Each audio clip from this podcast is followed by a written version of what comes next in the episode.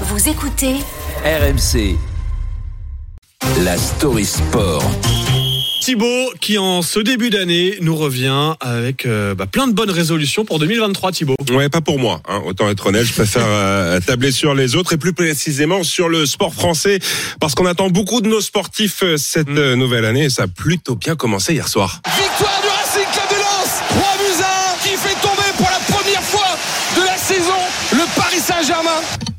Alors non, ce n'est pas le supporter marseillais qui vous parle, Si, mais si, le si. fan de foot. Oui, un petit peu, mais le fan de foot surtout parce que cette victoire, elle relance complètement le championnat. 4 points sépare ce matin le Mm. club de la capitale au sang et or et on attend avec impatience la lutte acharnée en fin de saison. Imaginez le titre du journal de Quentin Vinet le 3 juin prochain. Duel à distance. Qui sera sacré champion? Lens ou Paris? Réponse ce soir sur RMC. Vie, d'autant Ouais. que le PSG a un autre objectif en tête cette année. La Ligue des Champions, 10 ans que le PSG attend, 30 ans que la France attend également. L'OM, faut le préciser, reste à ce jour le seul club et unique à l'avoir remporté. En France, cinq autres clubs sont engagés en Ligue Europa et Ligue Europa Conférence. On dirait pas non à un autre trophée européen. Mais Thibault, les sportifs sont attendus dans un autre, dans d'autres domaines que le foot cette année.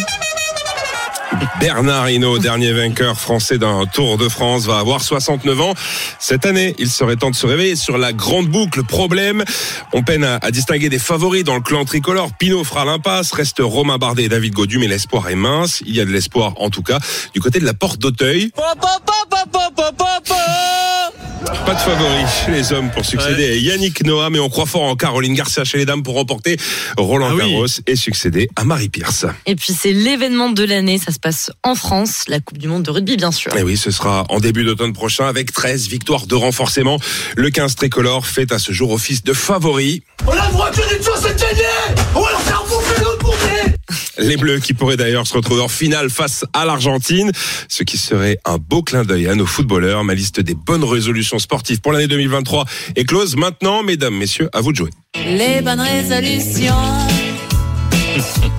m'envahissent la tête. Tout le mal qu'on se souhaite cette année. Ah bah oui. N'est-ce pas Thibaut? Je suis sûr que vous serez ravis.